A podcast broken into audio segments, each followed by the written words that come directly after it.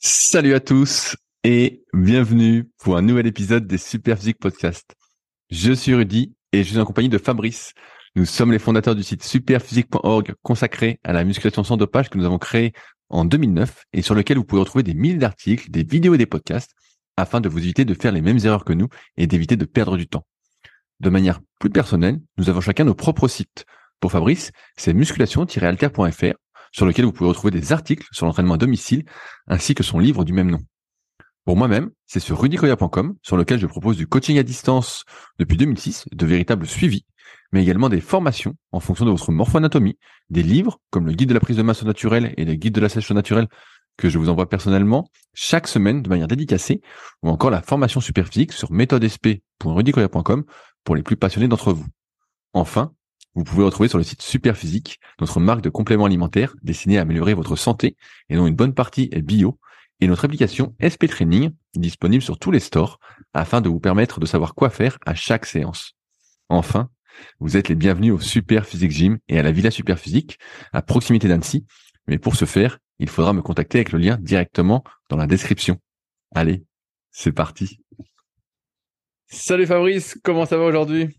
Salut Rudy, eh ben, ça va, ça va moyen, mais j'en parlerai euh, un petit peu plus tard, vu que, comme vous le savez, ici c'est le podcast de la vérité et pas des, des mensonges. Donc je raconte tout, même quand je passe pour un con. Bon, déjà, comment va ton dos Est-ce que euh, ça va mieux? Attends, je, je te propose de faire un package sur moi après. une petite- Parce que Ah, c'est le teaser. C'est le teaser du podcast. Ouais, ouais, je te f- on fera un package hein, sur tous mes ennuis. Et euh, mais d'abord, j'ai les entre guillemets les petites actualités, si ça si ça t'intéresse. Allez, je t'écoute, euh, Patrick Poivre d'Arvor. Vas-y, c'est parti. Ouais. Attends, attends, Patrick Pavlov, d'abord, il a plein d'accusations d'agression sexuelle et tout le bordel au cul. Alors, euh, Ah, je savais pas, je, je savais pas si t'avais la, la rêve. il faudrait plutôt me comparer avec quelqu'un d'autre parce que Bah, je sais pas, euh, Voilà. Thomas Hugues, Thomas Hugues. Allez, Thomas Hugues. Moi, je connais pas. Donc, euh, ok. Déjà, je voulais préciser que euh, je lis tous les commentaires qui sont postés sur YouTube et SoundCloud et euh, bah, quand ça nécessite une réponse, je réponds. Alors après, comme Rudy poste le podcast absolument partout sur Apple et tout ça, voilà, les, les commentaires qui sont sur Apple ou d'autres canaux, je les lis pas, mais en tout cas ceux de YouTube et de SoundCloud, je les lis tous. Non, mais on a, on a des super commentaires sur Apple et d'ailleurs, bah, ça me permet encore une fois de remercier bah, toutes les personnes qui laissent des commentaires sur les applications de podcast, que ce soit euh, notamment Apple ou SoundCloud sur Apple. Donc je les lis et c'est vrai que on a de plus en plus de commentaires. Donc euh, merci à ceux qui les laissent.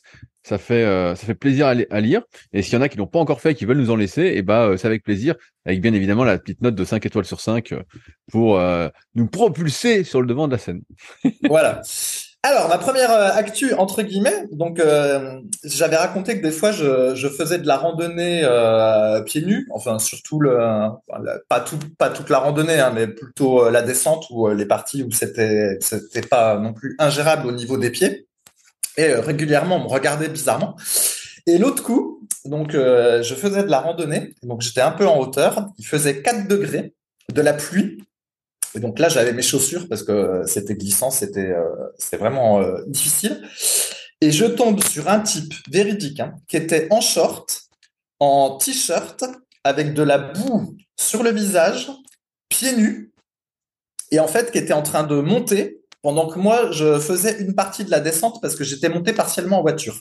Et là, je me suis dit, quand on croit qu'on est euh, hardcore entre guillemets, euh, eh ben on trouve toujours pire que soi parce que voilà, jamais là euh, par 4 degrés j'aurais été habillé comme lui était habillé et à marcher pieds nus. Et je pense qu'en fait il avait mis de la boue sur son visage euh, pour protéger son visage du soleil. Je supposais que c'était ça.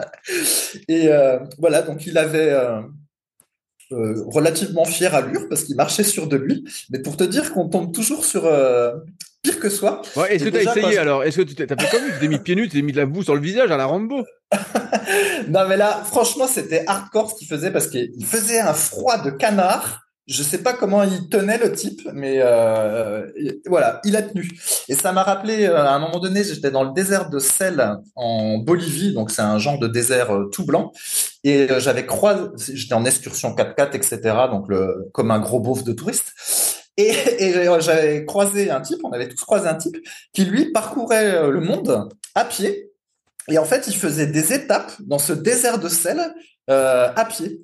Et en fait, donc il avait raconté euh, brièvement son étape. Et je sais plus, je crois qu'il avait emmené 15 litres d'eau. il portait ses 15 litres d'eau dans le dos. Enfin, une, histoire de fou.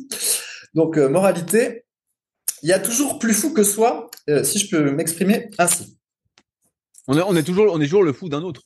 Voilà, pour le formuler comme ça. Et donc voilà, donc moralité, hein, euh, les gens qui me regardaient pieds nus en pensant que j'étais fou, eh ben il y a bien pire, puisque vu que moi je suis pas toujours pieds nus.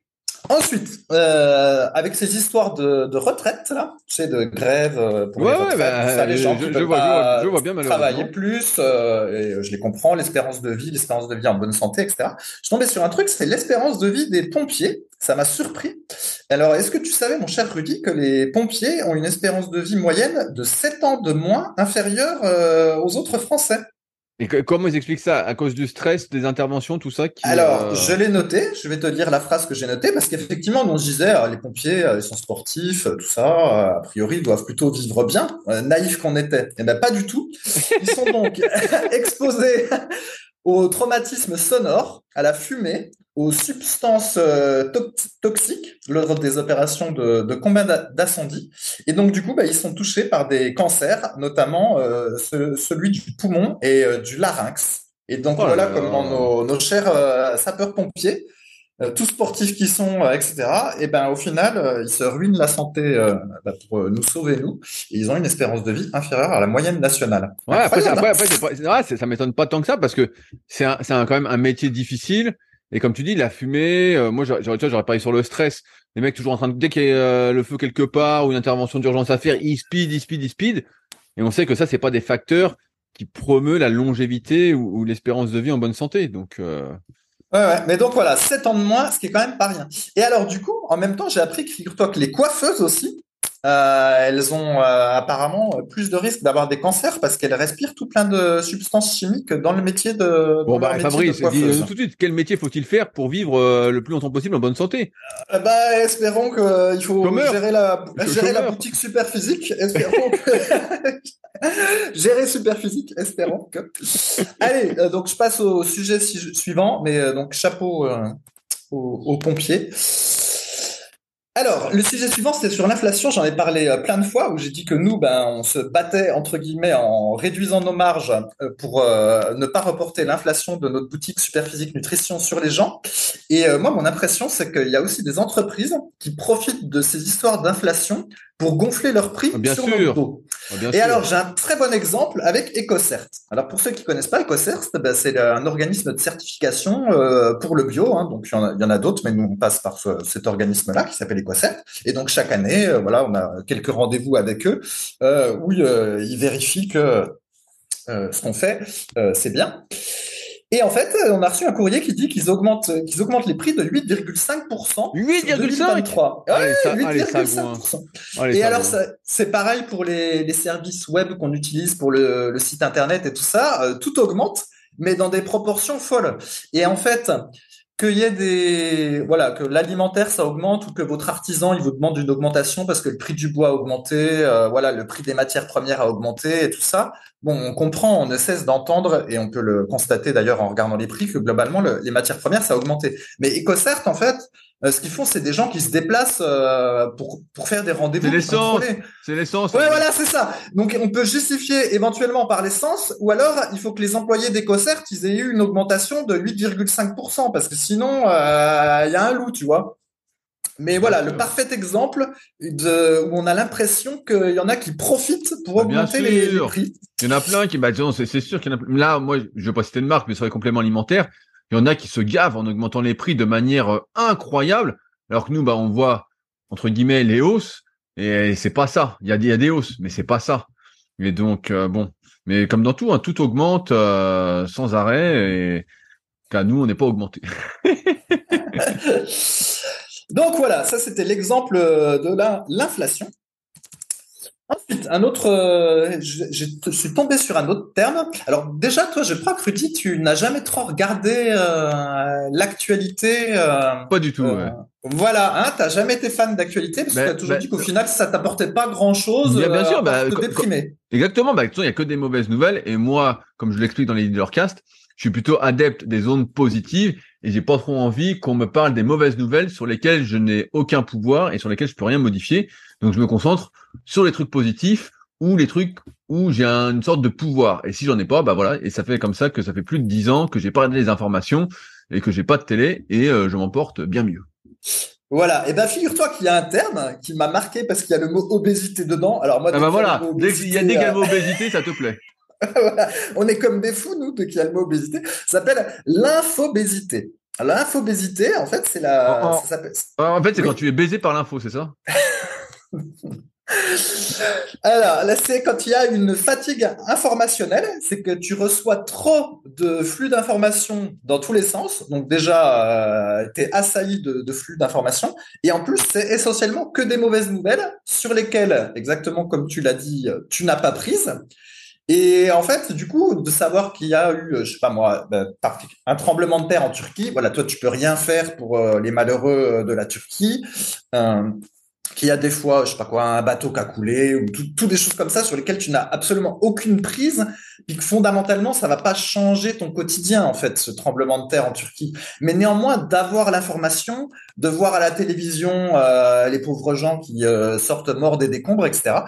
Et ben en fait ça te ça te fait du stress, ça te rend pas bah bien. Ça, ça, te, te tend parce que l'être humain ouais, est plus sensible aux mauvaises informations. Donc ça te tend. Je crois le rapport c'était il fallait au moins je, vais dire une connerie, mais pour caricaturer, je crois qu'il fallait 10 bonnes informations pour effacer, en gros, une mauvaise information. Donc, si tu as euh, une mauvaise information et puis que euh, une à deux bonnes nouvelles, bah, en fait, tu es plutôt dans la spirale euh, de la loose, quoi. Euh, oui, bah, c'est possible. Tu as, sûrement raison. Je connais pas le, le, chiffre, mais si tu, si tu le dis. Ouais, ouais, et, euh, et alors, moi qui normalement ne regarde pas les informations, eh bien là, comme je suis à l'étranger, je regarde parce que j'aime bien me familiariser avec la, lang la langue. Et c'est vrai que tu as un déluge de mauvaises nouvelles. Et, euh, ça, t'es déprimé. T'es déprimé. oui, non, c'est vrai. Après avoir regardé, bah, ça dépend. Parce que des fois, ils te montrent des images. Alors, pour reprendre le tremblement de terre en Turquie, des fois, voilà, on te montre un enfant qui sort des décombres vivant. Donc, tu vois, il joue sur l'émotion. Donc, c'est vrai que euh, du coup, tu as une émotion un peu positive. On se dit, ah voilà, euh, super, il y a quand même des gens qui ont sauvé ce gamin, etc., etc.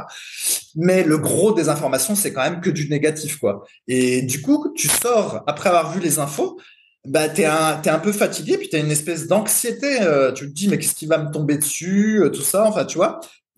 On pourrait se dire qu'on se réjouit d'être en bonne santé et que dans sa vie ça aille à peu près bien, mais en fait, moi en tout cas comme je le ressens, puis ça a l'air d'être ressenti comme ça par d'autres, vu ce terme info-obésité, et eh ben au final on est plutôt stressé et déprimé, tu vois, plutôt que de se dire génial, moi je vais bien. Euh, donc euh, voilà, ça s'appelle l'infobésité, mon cher Rudy. Ouais, mais ça m'étonne et... pas. Ben, c'est sûr que regarder les informations, ça, ça fout en l'air. Hein. C'est pour ça que j'invite à chaque fois euh, ceux qui écoutent encore une fois Leadercast, mes auditeurs, mes patriotes, ben, vraiment à se concentrer sur les bonnes informations qui aident à évoluer, qui mettent euh, pas en confiance, mais de bonne humeur, parce que sinon euh, tu deviens fou. Tu vois que des mauvaises nouvelles. T'as l'impression que le monde tourne mal. Et il y avait un très bon livre comme ça qui s'appelle euh, Apicratie, qui montre en fait que la plupart des choses dans le monde vont de mieux en mieux. Mais les informations, pour que les gens regardent les informations, il faut les tenir en alerte. Et ce qui tient le plus en alerte l'être humain, c'est les mauvaises nouvelles. Donc on lui montre plein de mauvaises nouvelles, comme ça il regarde, il regarde, il regarde. Et c'est à celui qui aura les images chocs euh, les plus impressionnantes. Donc c'est vrai que c'est un cercle vicieux et euh, moi que je vous dirais bien de plus regarder du tout les informations. Mais bon. Voilà, après, il faut trouver un compromis pour être euh, un citoyen informé, comme on dit, mais en même temps, euh, voilà, pouvoir réduire la proportion de faits divers, euh, entre guillemets, totalement déprimants. Enfin, bref, vous aurez compris tous l'idée. Alors, mon cher Rudy, tu me demandais comment va mon dos et tout y quanti. Alors, le dos, le dos, déjà le dos. Est-ce est que tu peux rebouger? Est-ce que tu as de moins en moins mal? Est-ce que ça continue à suivre son cours pour redevenir un surhomme? Ouais, et ben franchement, je dirais que c'est à peu près stable. Après, donc euh, voilà, je rebouge euh, au quotidien. Enfin, voilà, quotidiennement, tout va bien euh, à, à, peu près. Mais bah, j'ai toujours un petit peu mal au dos quand je plie le dos, quoi. En fait, ça, c'est pas, pas revenu comme avant. Mais, mais, mais, tu sens quoi? Tu sens la douleur de l'opération? Non, non, non. Je sens une espèce de tension à peu près au, au milieu du, au milieu du dos. Voilà, j'ai une espèce de tension. je sens un, une, une petite douleur. Je sais pas comment bah, tu, tu, sais, très tu, sais, ce qu'on dit, hein, guérir le mal par le mal. Faut que tu ouais, ouais, hein. C'est très, c'est très localisé. Hein, ça descend pas au niveau de la jambe, etc. Donc ça, c'est très positif. Mais voilà, il y a un, c'est pas comme avant en fait. Il y, y, a un truc. Il y, a quelque chose. Moi, c'est peut-être la cicatrisation parce que comme ils t'ont ouvert quand même et tout, peut-être le temps que. Normalement, ça met deux mois, donc euh, je ne sais pas trop. Alors après, t'en es à combien là? Euh, Trois mois. Plus de trois mois. Bon, bah, va falloir que tu rebouges, hein, va refaire des abdos. Donc bon, bref, pour le moment, c'est pas revenu euh, exactement. Et alors, le pire, mais comme je dis, donc ici, ça a toujours été la vérité. Donc quand j'étais très très en forme, je disais que j'étais très très en forme. Hein. Rudy disait ah Fabrice pète le feu, etc. Il titrait même, euh, il est très très en forme. Et en fait, là, depuis euh, ce problème-là, c'est un peu une succession de galères. Et là, ce qui m'est arrivé, est-ce que tu peux nous rappeler ce qu'est le syndrome du cinéma, mon cher Rudy? Oui, bah bien sûr, mais moi je, l'ai eu. Alors, tu vois, je ne suis pas le détail, mais en fait, pendant des années, notamment suite euh, à une lésion méniscale que j'avais eue à 17 ans euh, au squat où, je rentrais les genoux, un coup j'avais senti un claque et j'avais plus plus bouger le genou pendant euh, quelques jours et après j'y allais vraiment mollo. Et donc bah, j'avais arrêté de faire les cuisses de manière intensive et quand j'avais repris les cuisses, eh ben j'avais repris de manière euh, classique, du moins de manière intensive comme je faisais auparavant, comme si euh, ni vu ni connu. Et en fait, je m'étais déclenché justement ce syndrome du cinéma qu'on va expliciter après, ce qui fait que quand j'allais au cinéma pendant des années, eh ben en fait, euh, j'étais obligé de me mettre en bord de comment comment on appelle ça de colonne là, je sais plus euh, comment on dit, pour pouvoir tendre les jambes parce que si je restais trop longtemps assis avec les jambes pliées, eh ben ça m'irritait un petit peu le tendon du quadriceps. Donc euh, voilà. le, nom, le nom entre guillemets savant, c'est le syndrome fémoro-patellaire. Et en gros, c'est que quand on est euh, assis, euh, jambes fléchies, plus ou moins rapidement, on va avoir une, une douleur qui va être de plus en plus forte sur le haut du genou. Voilà, donc juste, juste au-dessus de la rotule. Et moi, c'est arrivé dans des épisodes hein, pendant vraiment des années en forçant dessus, en, en, étant plus bête que mes pieds. Et ben en fait, des fois même, je tendais la jambe et je sentais la rotule qui se remettait un claque et elle se remettait. Donc euh, voilà, ça c'est vraiment. Et il y, a des gens qui ont ça depuis des années et des années. Moi, j'avais rejoint des groupes Facebook pour voir comment ça se passait, et puis je voyais bien que la plupart des gens faisaient rien euh, vraiment pour guérir, à part se plaindre, voilà, ce qui aide pas à guérir.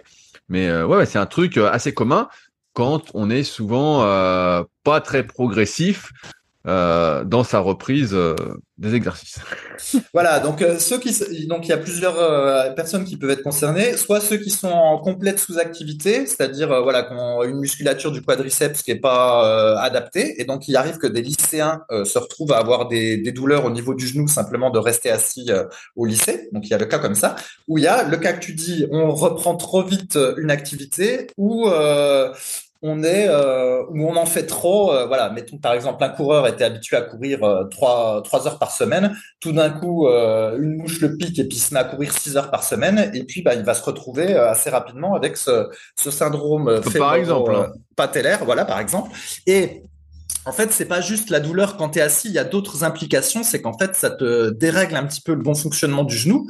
Et puis après, ben, quand tu marches, eh ben il se peut que ta rotule elle se passe pas bien et du coup quand tu vas marcher, tu vas avoir l'impression euh, comme euh, François Mitterrand dans les Guignols de l'info, tu sais que ça grince, que ça que ça coule pas bien, que ça frotte, euh, ça te fait mal. Enfin, tu as l'impression que la rotule est plus bien placée en gros. C'est ça. Ouais, voilà, voilà, tu sens, qu'elle est pas bien placée et ça te gêne après. Donc on dit bah quand tu es assis, mais aussi pour faire des exercices pour les cuisses, des squats ou autre, tu sens que comme la rotule est mal emboîtée, entre guillemets, quand le tendon est mal emboîté dans la rotule, comme une sorte de luxation, et ben en fait, euh, ça te fait mal quand tu fais des squats, tout ça. Donc ça passe à chaud parce que ton muscle se contracte, tout ça, donc ça, ça tient. Mais ensuite à froid, bah comme tu perds cette activation euh, musculaire, on va dire, et bah ça te redéfonce. Euh, ça te redéfonce. Voilà. Et donc je vais en revenir à mon cas.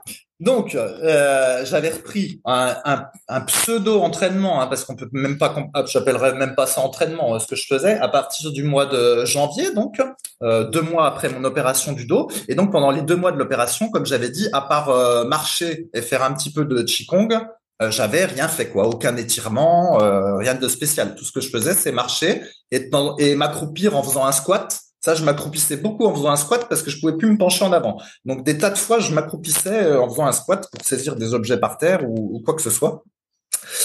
Et euh, donc voilà, j'ai repris au mois de janvier. Donc j'ai fait euh, trois petites séances de musculation par semaine, euh, des trucs complètement ridicules au poids de corps. Donc je donne un exemple. Par exemple, j'allais faire 20 répétitions de TRX, là, de rowing inversé sur le TRX. Ensuite, je faisais des pompes. Et puis après, j'allais faire 30 squats à vide. Ça, c'était un circuit que j'allais répéter plusieurs fois de suite. Ensuite, je passais à un autre circuit où j'allais faire à nouveau du TRX inversé, mais en, en, en, variant l'angle. Ensuite, je faisais euh, un autre type de pompe. Après, je faisais euh, trois séries de fentes euh, à vide de 20 reps. Enfin, vous voyez le style, quoi. l'entraînement du rigolo, quoi. Voilà, un entraînement du rigolo, euh, pousser, tirer, un exo de cuisse en essayant de varier euh, le plus possible euh, ce que je faisais et puis en répétant le cycle plein de, plein de fois sans temps de repos, voilà, et puis du gainage à la fin. Et comme j'avais dit, c'est un entraînement full body que je faisais plusieurs fois dans la semaine qui donnait quasiment aucun muscle parce qu'il y avait pas d'intensité, quoi. Et donc en parallèle de ça, bah, j'ai fait un peu de randonnée. Et bon, ça, on va dire que les choses allaient à peu près parce que j'avais, euh, je j'avais pas perdu en proprioception. Je trouvais que le gainage était revenu euh, très très vite, tout ça. Bon, ça me semblait euh, aller à peu près. Et néanmoins, bah, je me suis mis à avoir des petites douleurs, à avoir des petites douleurs derrière le genou. Et voilà, donc j'ai pas prêté très attention, mais j'avais de plus en plus mal derrière le genou quand j'étais assis.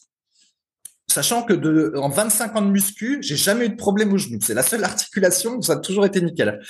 Et puis, bref, à force de faire des randonnées et à force de faire des petits entraînements euh, ridicules, là, eh bien, il s'est avéré qu'un jour, un après-midi, après un entraînement, je sais pas ce qui s'est passé, mais je me suis retrouvé avec un syndrome du cinéma, mais puissance 10. C'est-à-dire que je pouvais même pas rester assis 5 minutes. Ça me faisait super mal au genou. Mais qu'est-ce qui s'est passé, Fabrice? Et alors, euh, je, termine mon, mon, histoire. Et donc, euh, normalement, quand on a le syndrome du cinéma, on peut soulager entre guillemets en tendant la jambe. Donc, euh, quand t'as les genoux, euh, quand t'as les jambes fléchies, ça te fait très mal, mais quand tu tends la jambe, ça te soulage un peu. Et là, impossible, rien ne me soulageait en fait. Donc, grosso modo, je pouvais quasiment plus rester assis pour dire les choses simplement. Et quand je marchais, donc quand j'essayais de, de marcher, ça faisait ce que j'ai décrit tout à l'heure il, y avait des, petits craquements, tout ça, ça me faisait mal, euh, c'était pas bien placé, quoi. Et du coup, pour pouvoir marcher à peu près euh, de manière fluide, fallait entre guillemets que je m'échauffe le genou en faisant des espèces de d'extension flexion de la jambe à vide, tu vois, pour euh, essayer de mettre le truc droit. Et encore, ça marchait pas très bien. Et le pire, c'est que même de rester juste debout sans rien faire pour faire la vaisselle, eh ben, ça me faisait mal aussi au genou. Donc tu faisais, donc tu faisais plus la vaisselle, tu avais une bonne excuse. Et donc, euh, j'ai passé quatre jours de merde où euh, je pouvais pas faire grand chose à part être couché et euh, essayer quand même de marcher le, le plus que je pouvais. Donc j'essayais de marcher une heure à deux heures par jour pour essayer de rester un minimum actif. En plus, c'était insupportable quoi d'être euh, couché euh, une bonne partie de la journée. Bref. Et au bout de quatre jours, j'avais très très peu d'amélioration. Donc, euh, je commence à regarder euh, sur euh, Internet. Et il faut dire que pendant ces quatre jours-là, j'osais rien faire parce que comme mes petits entraînements de merde de muscu, j'avais l'impression que ça avait proposé, ça avait causé cela je me suis dit, bah là, ne fais plus rien parce que le moindre truc que tu fais, ça te détruit. Donc, ne va pas redétruire quelque chose. Et puis, finalement, sur Internet, je suis tombé sur des pages de kiné avec ma technique euh, file type 2.pdf syndrome euh, fémoro-patellaire. Et en gros, là, l'espèce de rééducation qu'il faut faire quand on a ce truc-là, il y a des exercices de renforcement musculaire du quadriceps. Et moi, je savais que c'était pas un problème musculaire du quadriceps parce que je les ai, les muscles du quadriceps. Et essentiellement, il y avait des étirements à faire en dehors du renforcement musculaire. Et donc, les étirements consistaient à étirer le quadriceps, à étirer l'ischio-jambier. Et euh, parfois, selon certains sites, il fallait aussi étirer le tenseur du... Du fascia lata. Voilà. Mais grosso modo, c'était étirer le, quadriceps et l'ischio-jambier. Et donc, je me suis mis à faire ça euh, plusieurs fois par jour. Et petit à petit, j'ai eu une petite amélioration. Et euh, j'ai pu avoir un rendez-vous chez un bon kiné euh, qui m'a consacré une séance dédiée d'une heure. Une euh, heure? huit, Ah, bah voilà. Huit jours après euh, le début de mes problèmes. Et donc, du coup, il m'a fait une espèce d'échographie des genoux pour vérifier exactement la même chose que si j'attendais un bébé sur le ventre, mais sur les genoux pour vérifier que les tendons ah, étaient sains. Et alors, t'étais enceinte ou pas? Jumeaux. Je, je suis pas, je suis pas un homme enceinte. Mais fais gaffe parce que maintenant les hommes peuvent être enceintes. T'es pas de la team Nobelli, toi? Trop Et donc, heureusement pour moi, les tendons étaient sains. Et puis, il m'a fait tout plein de manipulations, hein, euh, tout ça. Et euh, donc, il m'a massé le, quadriceps et il m'a donné quelques étirements à faire qui étaient déjà ceux que je fais déjà. Mais en gros, ce que j'ai compris, parce qu'il parlait euh, en espagnol, ce que j'ai compris, c'est que avec mes petits exercices à la con que je faisais, plus avoir fait beaucoup de descentes en randonnée, alors que au final, j'étais pas vraiment très entraîné du fait des deux mois d'arrêt et eh ben ça avait créé de la tension et en fait j'avais euh, plusieurs muscles du quadriceps. Alors j'ai pas très bien suivi mais je pense que c'était le vaste interne et euh, un autre qui étaient hyper contractés en permanence. Et du coup ça faisait que la rotule elle pouvait pas bien fonctionner parce, parce que c'était trop raide en fait autour et c'est pour ça que quand je faisais euh, des étirements du quadriceps et que ça déraidissait le quadriceps, et eh ben la situation s'améliorait un petit peu. Et donc lui, il m'a fait un massage profond donc il m'a beaucoup détendu le quadriceps et c'est vrai que quand je suis sorti du cabinet, eh ben ça allait euh, très bien. J'avais l'impression d'être tout neuf. Puis bah là, ça s'est à nouveau un petit peu retendu. Donc c'est moins bien que quand je suis sorti du cabinet, mais en gros c'est en bonne voie pour se réparer. Mais en gros voilà l'histoire, c'est que je me suis retrouvé avec un quadriceps qui était euh, et probablement bah, jambier aussi, qui était très très très bah, contracté. En, même, temps, quand tu fais de la randonnée et là tu as augmenté ton, ton volume dernièrement de randonnée et la descente, on sait que c'est ce qu'il y a de plus traumatisant. Donc moi ça me choque pas dans le sens où tu en as encore une fois trop fait. Oui, enfin, c'est-à-dire que j'en ai trop fait par rapport euh, à tes capacités du moment. Voilà, par rapport au fait que je m'étais arrêté deux mois. En fait, c'est même si j'ai marché pendant ces deux mois, euh, en réalité, c'était c'est comme si je m'étais arrêté deux mois. Et lui, il m'a dit. Après, voilà, les kinés, vous savez, ils vous disent, euh, chacun peut dire ce qu'il veut, mais bon, enfin, chacun peut avoir sa logique. Lui, il m'a dit, tu aurais dû reprendre en faisant 10 répétitions de squat, en fait. Déjà 30, c'était trop. Il fallait reprendre tout, tout doucement. Et là, bah, t'es allé trop vite. Et puis, bah voilà, t'as ce truc-là. Et donc là, euh, donc je fais je continue à faire mes étirements. Puis il m'a dit, bah, la prochaine séance de muscu que tu feras, tu feras deux séries de 10 reps au squat, deux séries de 10 reps aux fentes, deux séries de 10 reps au pont, au pont au sol et un petit peu de chaise contre le mur. Et hop, ce sera ça ta séance cuisse. Puis tu vas faire ça. Euh, attention à pas transpirer quand même. Hein ouais, ouais, non, mais c'est ça. Et euh, voilà, donc pourquoi je parle de ça? Euh, ben, En fait, ce qui m'a beaucoup surpris dans toute cette histoire, c'est à quelle vitesse euh, mon corps s'est déconditionné. Voilà, parce qu'on pouvait s'imaginer qu'en ayant fait euh, du sport pendant 25 ans et tout ça, euh, normalement la reprise, tout aurait dû se passer très très bien. Mais bah, je sais pas si c'est deux mois, c'était vraiment trop long, ou si c'est parce que bah, comme j'ai 43 ans, tout est plus compliqué. Mais c'est vrai que j'ai l'impression qu'au niveau des articulations, ben, il fallait que je sois encore plus progressif parce que euh, voilà, je me suis retrouvé à avoir les deux genoux. Euh, je pouvais plus rien faire quoi. Alors, non mais le moral en plus. Hein. Bah, ça, ça m'étonne pas, non bah, bah, j'ai bien vu que t'étais euh, étais tout bougon. Quand tu passes, ouais, quand tu passes de faire de la corde à sauter où tu à un moment donné je faisais ce qu'on appelle du Mike Tyson squat, donc je faisais du squat, enfin des sauts euh, en position squat accroupi avec la corde à sauter qui passe sous moi et que là euh, je pouvais plus marcher en six mois de différence je me dis mais putain qu'est-ce qui se passe quoi? Mais heureusement les tendons sont sains tu vois. Bah écoute je vais t'expliquer. Un t'as regardé les informations. Déjà t'aurais pas dû. Ça t'a mis dans un mauvais mood. Mais non mais surtout bah, alors moi je raconte souvent ceux qui suivent les podcasts euh, chaque semaine. Donc j'ai repris la, course à pied il y a pas longtemps. Et donc au début bah quand j'ai repris la course à pied donc je te fais un rappel parce que t'écoutes pas euh, ce que je raconte. Euh, et ben quand j'ai repris la course à pied, au bout de genre six séances, la première fois, fracture de fatigue du talon. Je me dis putain, c'est pas possible. Je me dis. Euh, Attends, en, quelle année En quelle année tu parles Il y a pas longtemps. Il y a, peut-être ah six, huit mois. Allez, huit mois, je sais pas, à peu près, moins d'un an. Et donc je fais ça et je dis putain, mais je dis c'est pas possible. Je cours tout peinard. Et tu vois, j'en étais, euh, j'avais déjà repris très très doucement. J'avais repris dix fois une minute, euh, 10 fois une minute trente, dix fois deux minutes. Et genre j'arrive à dix fois trois minutes. Et paf, à un moment je cours et je dis oh, putain, ça me fait bizarre quoi. Et là, bah, six semaines sans course à pied. Tu dis, putain, euh, et même pour marcher, au début, bah, tu peux pas poser le talon. Bon, ça passe, euh, voilà. Au bout de trois semaines, tu remarches normalement, mais tu dis, OK. Deuxième fois, je reprends. Ce coup-ci, je me dis, bah, je vais acheter des godasses, tout ça. Peut-être parce que je suis lourd. Forcément, je suis un peu plus lourd que la, moyenne. Et, euh, j'achète des godasses, tout ça. Et euh, je, vais dans un magasin, le mec me conseille des godasses avec de l'amorti, blablabla. Bon, allez, je lui fais confiance, c'est sans soi-disant un spécialiste. Et je cours avec, et ça me fait tendinite au tendon d'Achille euh, gauche. Donc euh, léger. Donc il m'a vendu des chaussures, parce que maintenant la mode, je sais pas si tu sais, c'est d'avoir euh, des chaussures avec un drop, donc une surélévation du talon par rapport à l'avant du pied, assez importante. Donc moi je ah bon, je croyais que c'était l'inverse. non, non, non. ouais, ouais, là, là maintenant la, la mode c'est vraiment ça. C'est vraiment ça. Alors que moi, je suis toujours habitué soit à être pieds nus, soit à être justement en minimaliste. Tout à fait, ouais, ouais, voilà, moi je marche avec des Innovate, il y a même pas de semelle, il y a que dalle, voilà, je suis toujours comme ça. Et bref, et là il m'a fait courir avec ça, donc c'est comme si en fait je courais encore plus sur la pointe des pieds parce que moi je cours très pointe des pieds euh, de base depuis que je suis gamin. Et euh, en fait ça m'irritait le tendon à gauche quoi. Je dis ah putain. Et donc bon bah au bout de au bout de six huit semaines où je courais deux trois fois par semaine, mais tranquille, hein, sans forcer. Hein, on peut pas dire que franchement je me promenais. Hein, c'est pas, j'étais encore loin de pouvoir forcer, mais j'allais très progressif parce que je, me doutais que euh, bah, en fait je pouvais pas reprendre ni vu ni connu, tu vois, de moi-même. Sinon j'aurais couru à 12-13 km/h tout de suite et puis voilà.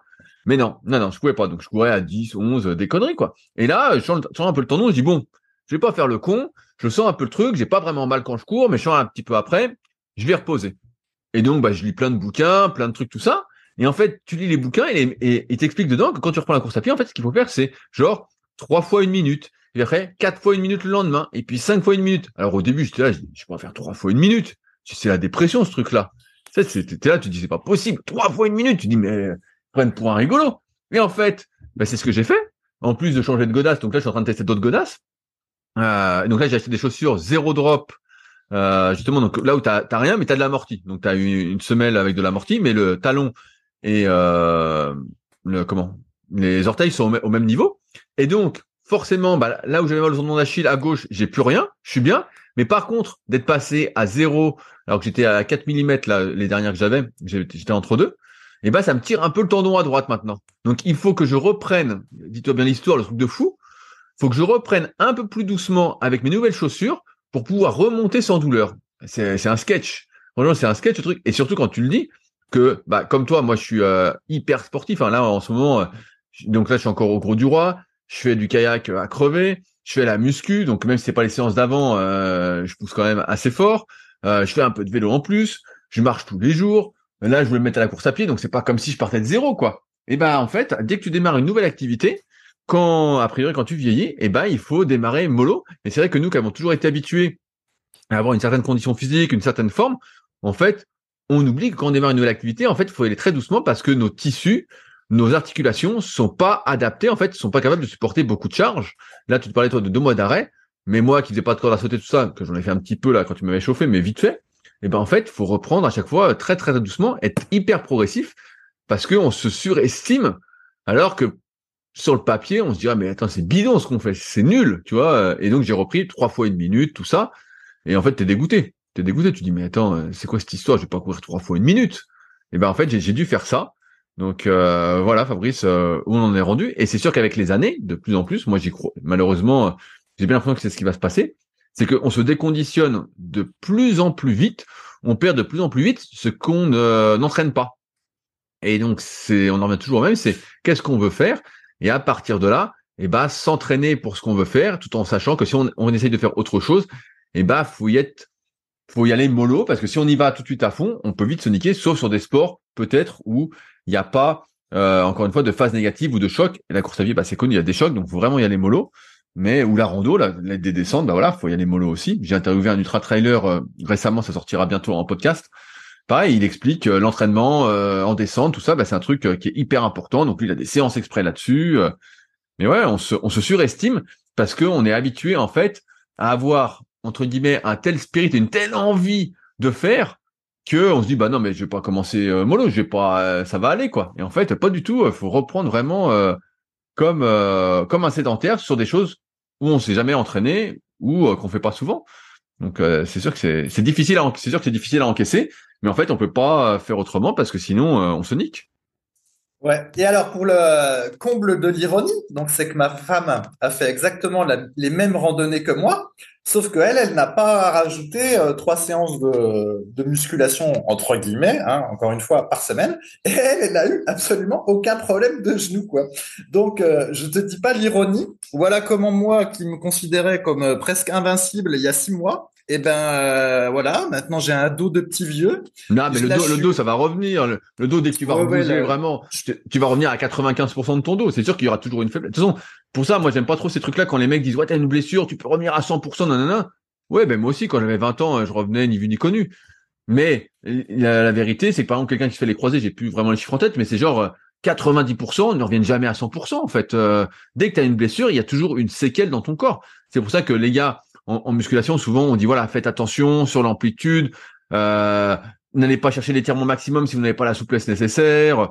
Vraiment utilisez l'amplitude que vous avez sans rien, parce qu'en fait, quand tu te fais une vraie blessure, il y a toujours une séquelle. Tu te déchires un peu un biceps, un peu un triceps, euh, un pec ou quoi. En fait, c'est pour la vie et tu vas jamais revenir. Et comme on n'a qu'une vie, bah, autant euh, faire attention pour pas se niquer et toujours avoir, on va dire, pleine possession de ses capacités. Du moins, si c'est quelque chose qui t'intéresse, de pouvoir vieillir en bonne santé. Mais ouais, c'est c'est vrai que la, la faculté à se blesser devient de plus en plus importante à mesure qu'on se vieillit, qu'on vieillit, et euh, ça, euh, bah, on s'y attendait, mais on pensait comme d'habitude que ça nous concernerait pas.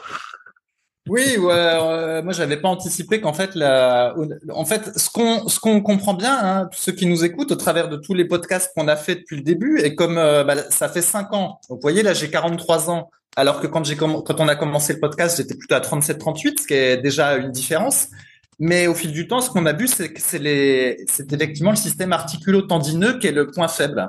C'est celui-là qui, qui suit pas, quoi. Non, mais alors après, après, on pourrait faire de l'entraînement, ce qu'à la mode en ce moment, un peu articulaire, entre guillemets.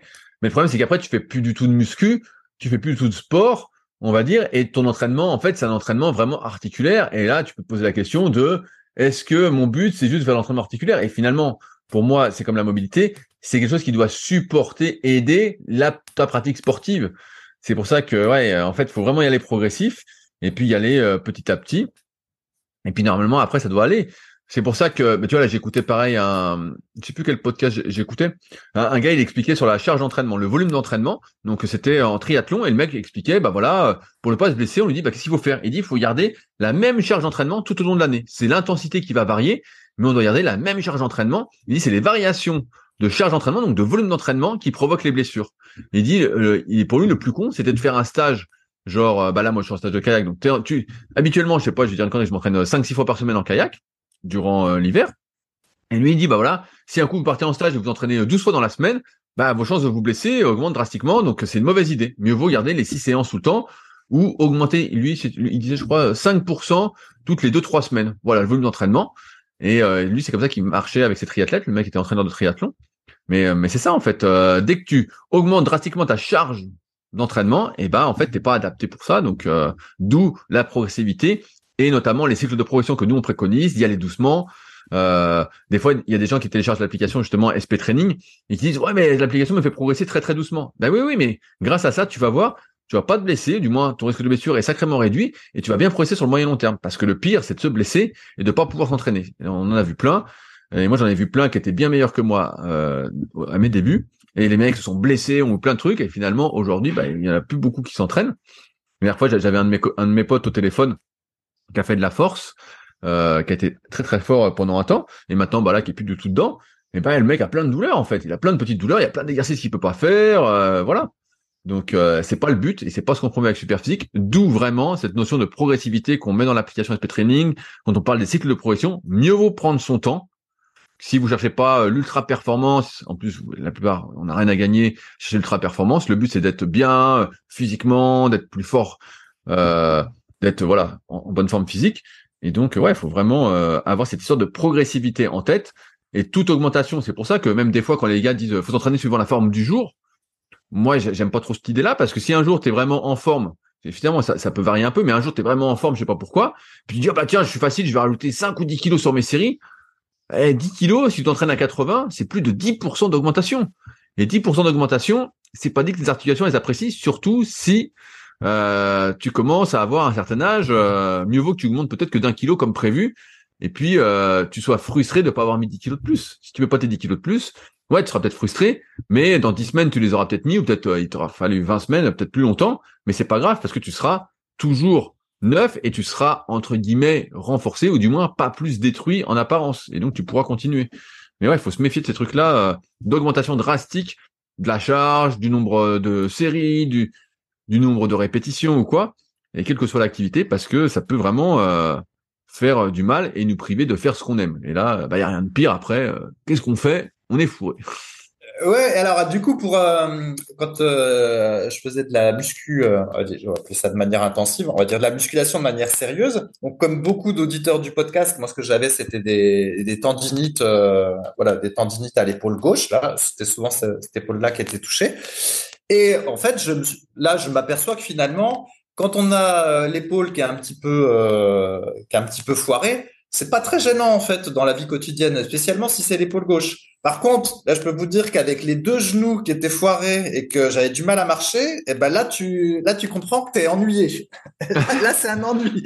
Là, tu comprends que c'est pas la même euh, limonade quand euh, la, quand t'as les problèmes de genoux ou même quand j'avais eu mon truc de dos là. euh, en fait, dès que la mobilité du bas du corps est touchée, euh, c'est rude. hein. Et, euh, et encore, moi, j'ai la chance de pas de pas faire un métier qui est handicapé par les problèmes que j'ai eus. Encore que là, du coup, comme je finis là-dessus, comme je pouvais pas du tout rester assis sur une chaise, la seule manière que j'avais trouvé euh, pour pouvoir faire un petit peu d'ordinateur et puis travailler, c'est de me mettre dans une espèce de position demi-assise euh, sur le lit. Donc d'ailleurs, je, sais qu'il y a des jeunes qui en télétravail passaient leur journée comme ça. Je sais pas comment ils faisaient. Donc en gros, euh, l'idée c'est simple. hein. Vous vous mettez assis sur votre lit, plus ou moins contre le mur. Vous tendez vos jambes et puis voilà, vous êtes à, peu près affalé sur votre lit avec la tête penchée en avant. Et ben après, je me suis mis à avoir des douleurs à la nuque vu que j'avais une mauvaise posture, euh, tu vois. Et donc pour soulager mes genoux, je me suis mis à avoir mal à la nuque. Enfin, bref, on n'en sortait pas. Mais bon, heureusement, là, c'est en voie d'amélioration, hormis que je suis obligé de me masser le quadriceps gauche pour éviter d'avoir un syndrome euh, du cinéma trop important, Rudy, pendant qu'on fait ce podcast. Mon autonomie euh, au niveau du genou commence à, à me limiter. Non, mais ça, ça, ça va passer. Mais moi, c'est vrai que ça avait duré euh, cette histoire de genoux pour- pendant des années parce que j'avais repris, euh, comme toi, bah, beaucoup trop fort. J'avais passé six mois à écouter les médecins qui disaient faut rien faire, faut rien faire. Et effectivement, mon ménisque avait guéri. Bah, j'étais jeune, j'avais 17 ans, donc c'était vraiment régénéré. Et j'avais fait plein de kinés, tout ça. Bon, bref, je faisais plein de trucs en plus à côté, entre l'électro. C'est la période en plus où je testais l'électrostimulation à fond. euh, Bref, ça avait bien fait, mais sauf que j'avais repris en fait comme euh, ni vu ni connu. J'avais repris avec une séance suisse classique. Et euh, au lieu de me dire, j'ai aussi pas les connaissances à l'époque, euh, de reprendre doucement, finalement c'est que j'avais repris trop fort tout ça, ben, j'avais continué comme ça et à chaque fois je me disais bah non je vais pas je vais pas juste faire euh, trois séries de presse en séance cuisse et tout, tout léger quoi. Et euh, malheureusement bah c'est malheureusement. Maintenant on sait avec le recul c'est que c'est ce qu'il faut faire. Euh, si quelque chose vous génère une douleur, et ben en fait faut faire cette chose là de manière moins intensive, moins volumineuse et remonter très progressivement. Ce qu'il faut surtout, c'est éviter l'arrêt. L'arrêt, c'est ce qu'il y a de pire. Ce qu'il faut, c'est toujours faire un petit peu. Donc là, bah, comme le kiné a dit à Fabrice, bah, voilà, tu fais juste 10 squats, tu fais 10 fentes, tu fais un peu de hip thrust au sol, voilà, à vide. Puis progressivement, au lieu de faire 10, bah, il va faire 12, 15. Mais c'est vrai que ça nous fait prendre conscience, encore une fois, qu'on est très spécifique à l'activité qu'on fait et que c'est très, très difficile d'être complet quand on est, entre guillemets, dans la vie classique. Et en plus, Fabrice et moi-même, on a une vie un peu différente, on a vraiment du temps pour s'entraîner, ça fait partie, entre guillemets, de notre travail. Euh, mais pour celui qui a peut-être que euh, trois ou quatre créneaux dans la semaine pour s'entraîner, bah lui, il a intérêt à bien choisir cette activité. Et c'est en ce sens que la musculation, c'est une super activité parce que on peut vraiment adapter le choix des exercices qu'on fait, l'amplitude de euh, ceci, la fréquence d'entraînement. On peut vraiment adapter plein, plein de trucs. On n'est pas dépendant d'un groupe ou autre.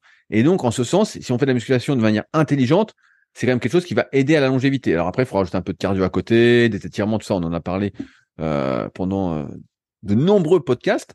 Mais euh, ouais, alors qu'une activité physique, souvent vous démarrez dans un club. Bah, la dernière fois, j'ai mon frère qui a été faire un foot. Il avait des courbatures au mollet à crever pendant, euh, pendant des jours et des jours. Bah ouais, mais il a eu du bol d'avoir que ça. Parce que euh, en, en faisant, il a été au foot avec ses collègues de boulot. Euh, il suffit que vous jouez au foot, vous n'avez pas joué depuis des années, vous jouez, pouvez avoir deux tendinites au tendon d'Achille, vous déchirez un ischio. Euh, ça, peut aller super vite. Ça peut aller super vite. Donc euh, vraiment, euh, on encourage à cette progressivité, quitte à être trop progressif. Moi, je me souviens, il y avait des gens sur les forums super physiques à un moment qui disait ouais mais on vous vous encouragez à progresser trop doucement, euh, ça va pas, moi j'ai envie d'aller plus vite, je suis pressé, nanana. Et on disait non mais le but c'est vraiment de progresser sur le moyen long terme, vraiment de voir à long terme. Mais quand on est jeune, on veut souvent voir à court terme, on est pressé tout ça. Mais c'est une erreur. Avec le recul, on peut dire que c'est une erreur. Et euh, là, on vous parle, on est encore là. Moi, je suis encore, euh, si je fais bien tous mes trucs tous les jours, des étirements, mes mobilisations, et euh, je respecte bien tout ce que je vous dis, mes capacités de mouvement, tout ça, j'ai zéro douleur. Mais il suffit que j'en fasse un peu trop. Et d'ailleurs, je sais pas si tu de ma tendinite du pouce. Tu te souviens de cette histoire? Oui, oui, je me souviens très bien de ta tendinite du pouce. Et, et ben en fait, j'ai plus du tout mal, mais c'est toujours gonflé. C'est toujours gonflé dans la gaine. Donc tous les jours, je masse et tout. Et donc dans la gaine des muscles du pouce, ou les tendons euh, du court abducteur et euh, je sais plus comment il s'appelle le deuxième muscle du pouce. Bref, et ben en fait c'est encore tout gonflé. Donc euh, si tu me vois, tu dis putain mais qu'est-ce qu'il a euh, au poignet? C'est tout gonflé. Mais mais j'ai plus de douleur. j'ai plus de douleur alors que là je fais du kayak à crever, j'en fais encore plus que la dernière fois. Mais on voit que t'as rien appris.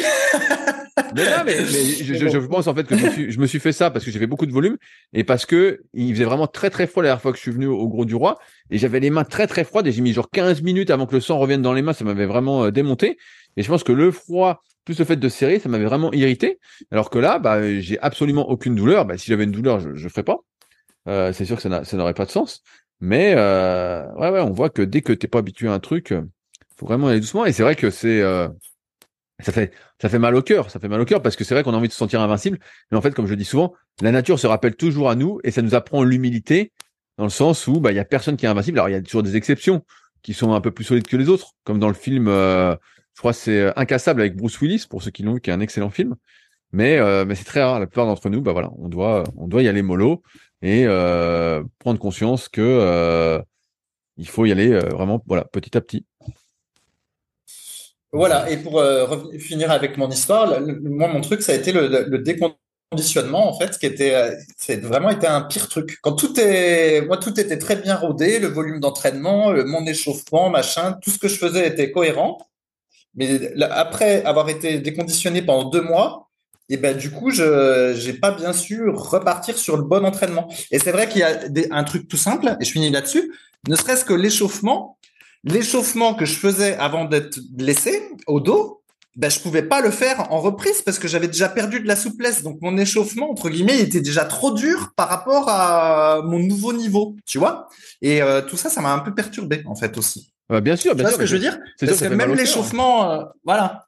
Même l'échauffement, tu as un échauffement qui finit par être adapté entre guillemets à ta propre euh, condition euh, je sais pas, imaginons que tu sois très mobile des épaules puis que tu sens que tu n'as pas besoin de faire euh, 50 000, euh, euh, je sais pas moi, euh, mouvements articulaires pour les rotateurs externes des épaules parce que finalement tu es devenu bien au niveau des rotateurs externes des épaules, donc tu, tu n'as plus besoin de les faire. Sauf que ben voilà, tu t'arrêtes deux mois et ben si tu restes dans le truc, j'ai toujours plus besoin de les faire, et ben ça se trouve tu t'aperçois que non, euh, maintenant il faut que tu les refasses à nouveau parce que t'as t'es plus comme t'étais il y a deux mois, tu vois. Donc même l'échauffement, euh, tout doit être changé. Et c'est vrai que j'ai pas bien su gérer cette étape. Ça faisait trop longtemps que j'étais euh, entre guillemets bien, quoi. Donc voilà pour l'histoire. Eh ben, eh ben, ça, ça promet. Et, hein. ouais. et alors du coup, maintenant, j'ai encore plusieurs semaines du coup de réhabilitation pour mes cuisses, et donc en réalité, je vais encore reperdre, je sais pas combien de semaines. Et, voilà, donc euh, en voulant aller trop vite, si on peut dire, hein, parce que je n'aurais jamais pensé que j'étais allé trop vite, et ben je repère encore du temps. C'est c'est fantastique. ouais, ouais, je, connais l'histoire. Moi, c'est la troisième fois que je me remets à courir. Et là, tu as changé de godasse, faut reprendre encore plus doucement. C'est sûr qu'à la fin, tu te dis, putain, mais tout ça pour ça, finalement, je ferais peut-être mieux de me mettre sur un vélo. Ouais, je vais vous faire ma marche nordique. bah, tu, tu rigoles, encore, mais. ça se trouve, je vais avoir une tendinite au coude en faisant de la marche nordique. Ça se trouve, Bien il sûr. faudra que je regarde la préhab pour la marche nordique. Bien sûr, j'ai- un copain qui nous écoute, David, à qui on passe le bonjour, qui est euh, spécialiste de marche nordique. Et euh, je crois que la dernière fois, justement, il s'était fait mal, euh, je sais plus si c'est au coude ou à l'épaule, j'ai plus de son mémoire, peut-être qu'il précisera euh, dans les commentaires. Mais effectivement, si tu démarres la marche nordique aujourd'hui à fond avec les bâtons, bah tu te, tu te ferais mal en fait, hein, et c'est pas compliqué. Mais on rigole, on rigole, mais en fait, euh, Euh, ouais. on sait très bien comment on se blesse. Ah, on, le- se le blesse se par l'excès de volume euh, et l'excès d'intensité. Voilà. Trop d'intensité par rapport à tes capacités, trop de Mhm. volume par rapport à tes capacités, ou trop d'amplitude en muscu par rapport à ta capacité de mouvement, ta souplesse et autres. Et tu te niques. En fait, c'est pas plus compliqué que ça. Mais euh, c'est dur à intégrer quand c'est vrai que pendant des années, notamment les jeunes années, bah, en fait, t'es comme invincible, quoi. Et en fait, tu te rends compte avec le vieillissement Mhm. que euh, ah putain, t'es pas invincible, quoi. Voilà. Eh oui. Alors, mon cher Rudy, est-ce qu'on a le temps pour une question, histoire que le podcast euh, n'ait pas été juste une rencontre entre deux tamalous? Bah, de Tamalou, moi ça va très bien là. Euh, moi ça va Tu très connais bien. les tamalous? Ouais, ouais, bien sûr, mais Les moi ça va très, moi c'est ça une va très blague. bien. En fait- euh. Vas-y, vas-y. Fais ta blague. C'est euh, en fait c'est une blague. C'est quand t'as des euh, retraités des fois qui partent en excursion puis qui sortent du bus, comme euh, bah, ils- quand- en sortant du bus, chacun demande à l'autre Tamalou, toi Tamalou, Tamalou. Et donc ça s'appelle les Tamalous. Bref, c'est une blague. Non, non, mais bon. Après, euh, moi, j'ai j'ai rien. Je fais attention. Je fais attention. Voilà, je me connais de mieux en mieux avec les années. Je suis de moins en moins con, on va dire. Euh, je m'écoute de plus en plus. Et donc, euh, bah, si je m'écoute bien et que je fais bien mes mobilisations, des fois mes étirements, je m'échauffe bien, je fais ma muscu, je force pas mes amplitudes, tout ça. En fait, c'est c'est du béton, du béton. Mais euh, des fois, bah, ça m'arrive Ouais. encore de pas m'écouter et de pas être sage. Donc, ouais, bah, quand t'es pas sage, tu payes tout de suite. Hein. Tu payes la note. Faut faire une espèce de préhab et de réhab en permanence. Oui, mais, mais, mais c'est ce que Donc, j'avais dit. pas de- Mais- Et c'est ce que j'avais dit, Fabrice, justement, et je rebondis Oui. là-dessus, et euh, on n'aura pas le temps pour la question, ça fait déjà plus de 50 minutes qu'on y est, mais euh, c'est ce que j'avais ex- expliqué à un moment, c'est que, voilà, nous, on déconseille le squat, le soulevé de terre, et des fois certains autres mouvements, comme les développés au-dessus de la tête, tout ça, parce qu'en fait, en dehors de l'usure prématurée que ça implique, de fait de se tasser le dos régulièrement avec des exercices comme ça, donc euh, vraiment de compresser le dos, de monter les bras au-dessus de la tête, tout ça, mais en fait, pour faire ces exercices-là, il faudrait faire justement une grosse daube, une grosse dose, pardon, la révélateur. Là, je pense que tu as eu un lapsus avec Ouais. euh, le, le squat Voilà. euh, barre arrière. voilà, voilà, voilà, voilà, exactement. En temps, je suis fatigué sur d'une grosse séance. Mais euh, ouais, en fait, euh, il faut faire tellement de préhab, euh, de réhab après, on appelle ça comme ça, mais en gros, d'exercices pour pas avoir de douleur, pour compenser les effets euh, négatifs entre les décompressions, les automassages, les trucs et tout. En fait, à la fin, tu passes tellement de temps que mieux vaut pas faire ces exercices-là pour la majorité des gens, qui sont des exercices où il y a certes beaucoup d'avantages, mais également beaucoup d'inconvénients. Des inconvénients qu'on peut compenser qu'avec un temps vraiment hyper, hyper, hyper important euh, avant et après. Et donc, quand on a que trois ou quatre créneaux par semaine, bah, mieux vaut pas les faire. Comme ça, t'as pas les inconvénients et tu fais d'autres exercices où tu as plus d'avantages que d'inconvénients. Et donc, c'est beaucoup plus rentable sur le moyen et long terme, encore une fois, dans cette optique de longévité.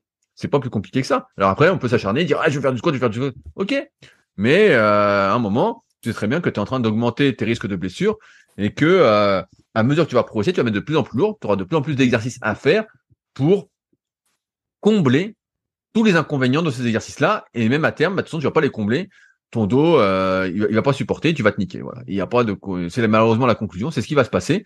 Et euh, si ça se passe autrement pour toi, bah, tu auras du bol et c'est ce qu'on te souhaite.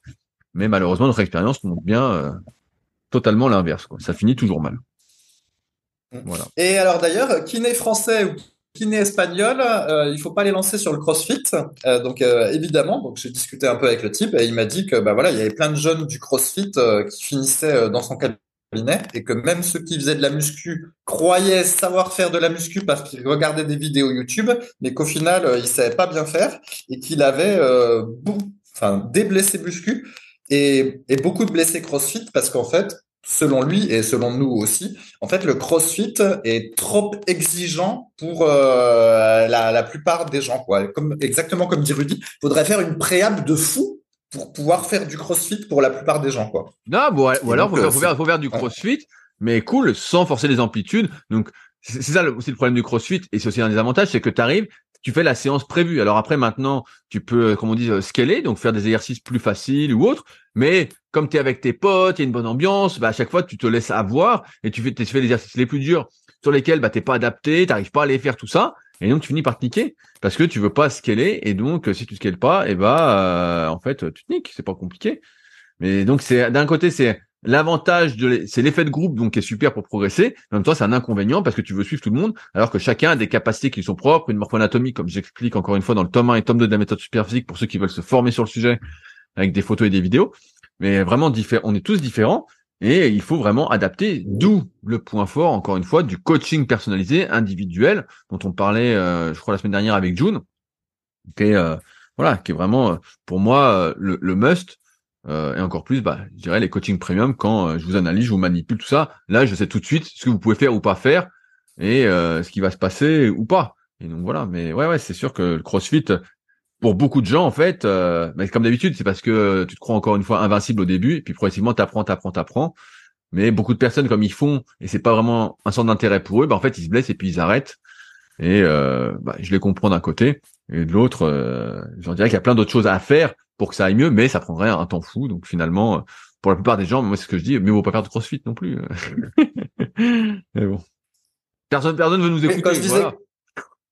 Quand je disais CrossFit, ça incluait les mouvements d'haltérophilie parce qu'il y a des salles CrossFit euh, un peu partout. Donc, euh, d'ailleurs, c'est assez fou. Avant, quand je voyageais, euh, c'était impossible de s'entraîner. là, on a l'embarras du choix pour trouver sa salle de muscu ou sa salle de CrossFit ou sa salle paléo. Et effectivement, quand tu passes devant les salles CrossFit, il y a, y a beaucoup de gens qui font des exercices d'haltérophilie. Bien sûr, bien sûr. Et, voilà, mon cher Rudy. et l'haltéro, moi, je mets toujours en garde pour beaucoup de gens, encore une fois, c'est tellement technique que ça va nécessiter un travail monstrueux pour apprendre les mouvements pour la majorité des gens. Et donc, on va faire plein de séances avec barre à vide ou même avec un bâton avant de pouvoir faire l'exercice, de monter tranquillement. Donc, si ça plaît, bah tant mieux. Mais euh, et moi, c'est pour ça en préparation physique, pour la plupart des gens, je suis plutôt contre parce que euh, ils n'ont pas démarré au bon moment et que il y a plus d'inconvénients que d'avantages à faire ces mouvements d'altéro, euh, même les semi-techniques comme on dit, et qu'il ferait mieux de faire des exercices de pliométrie à condition d'avoir les capacités de s'y être préparé encore une fois. Donc il y, a pas mal de choses à dire là-dessus. Si que ça intéresse, je suis en train de préparer un petit article bientôt sur le site secret du kayak.org euh, où j'écris encore plein d'articles que Fabrice, j'imagine, tu lis euh, ah. avec assiduité. Mais euh, mais voilà, faut, faut mieux faire de la pliométrie que de l'altéro pour pas mal de sports. Mais bref, on en reparlera dans un article prochainement. Sur ce. Et donc, oui, je voulais finir, du coup, comme il y a beaucoup de quarantenaires euh, et parfois cinquantenaires qui écoutent le podcast et des fois qui se mettent euh, à la musculation ou à faire du, sport, du sport sans jamais avoir fait de sport de leur vie. Et ben du coup, je leur adresse euh, comment dire toutes mes félicitations parce que euh, je me rends compte qu'effectivement ça doit être bien difficile pour eux aussi bien mentalement que physiquement. Donc vraiment s'y remettre à cet âge-là je dis bravo. Voilà ce que je voulais dire Rudy. Et, et ben sur ce Fabrice on te retrouve dans deux semaines j'espère, euh, en pleine forme et, plein de sagesse. ouais, c'est ça. On espère que cette fois-ci, je serai réparé. Allez, salut. Salut à tous. Si vous êtes encore là, c'est que vous avez sans doute passé un bon moment. Si vous avez des questions sur les sujets que nous avons abordés aujourd'hui ou que vous souhaitez nous en poser, ne vous priez pas, c'est avec plaisir dans la partie commentaires sur SoundCloud ou sur YouTube. Si vous avez des questions qui n'ont rien à voir avec les sujets abordés, par contre, cela se passe sur les forums Superphysique, qui sont les derniers forums de musculation du web et qui est également les premiers sur www.superphysique.org. Enfin, merci d'avance pour, votre soutien, notamment à ceux qui laisseront des commentaires sur les applications de podcast, que ce soit Spotify ou Apple, avec évidemment la note de 5 étoiles sur 5. Je compte également sur vos partages sur les réseaux sociaux que je repartagerai avec plaisir. Sur ce, bon entraînement et à la semaine prochaine.